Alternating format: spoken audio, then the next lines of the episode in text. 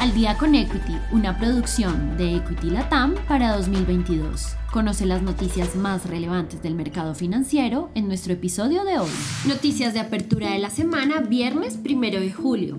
Wall Street en retroceso. En el transcurso de la jornada del mercado del jueves, se conoció que el gasto personal de los Estados Unidos tuvo una reducción de 0.4% para el mes de mayo esto es una señal de que la economía norteamericana se está desacelerando, generando incertidumbre en los inversionistas. A esto se le suma la posibilidad de una postura más agresiva de la Reserva Federal con la tasa de interés con el fin de frenar los crecimientos de los precios. Los principales índices de Wall Street muestran un retroceso en sus cotizaciones, donde el índice Dow Jones se deprecia 0.79%, el SP 500 0.70% y el índice Nasdaq 0.93%. Rusia se proyecta a ser el mayor exportador de trigo. El presidente de Rusia señaló en la jornada del jueves que Rusia continuará esforzándose para seguir siendo considerado como el mayor exportador de trigo a nivel mundial. Putin informó que Rusia no está poniendo bloqueos a las exportaciones ucranianas y que los problemas de los precios elevados en los alimentos son culpa de los países occidentales, quienes son los que ponen las sanciones.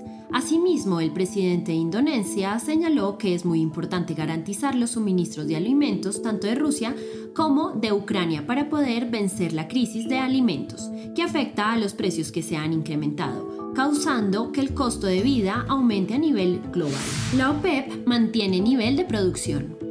Se realizó una reunión de los miembros de la Organización de Países Exportadores de Petróleo, OPEP, donde se tocó el tema de mantener el plan de aumento de la producción de petróleo para agosto. En la reunión celebrada el 2 de junio, los miembros de la OPEP decidieron aumentar la producción en 648 mil barriles diarios, mucho mayor a los 432 mil barriles del pasado.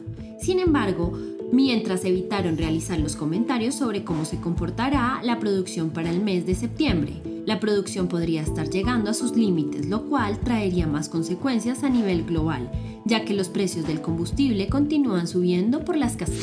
El precio del crudo muestra una tendencia bajista en la jornada del jueves, estando por debajo de los 110 dólares por barril.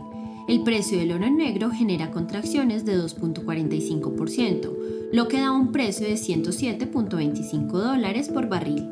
Esto debido a que la Administración de Información de Energía de los Estados Unidos informara que aumentaron los inventarios de petróleo y que los miembros de la OPEP mantendrán su promesa de tener una producción de 648 mil barriles por día en el mes de agosto. Brasil logra proyectar una menor inflación. En el reporte trimestral realizado por el Banco Central de Brasil se puede observar un escenario proyectado donde se logra reducir la inflación a 12 meses, obteniendo resultados de 11.31% en agosto, menor a los 11.73% de mayo.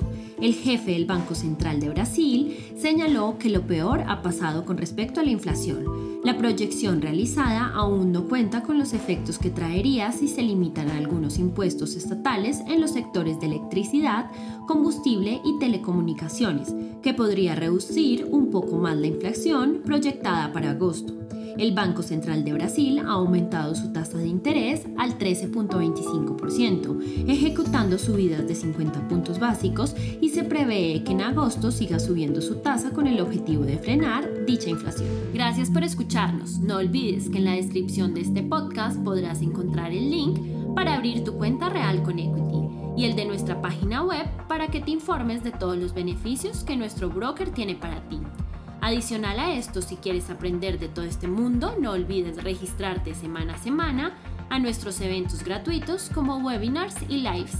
Encuentra toda esta información en nuestra cuenta de Facebook y también en nuestro canal de YouTube para que no te pierdas ni un solo minuto de nuestras transmisiones. Si te gustó este episodio, no olvides seguirnos, compartir con tu red y escucharnos todos los lunes y viernes de apertura y cierre del mercado financiero. Esto fue Al día con Equity. Nos escuchamos en el próximo episodio.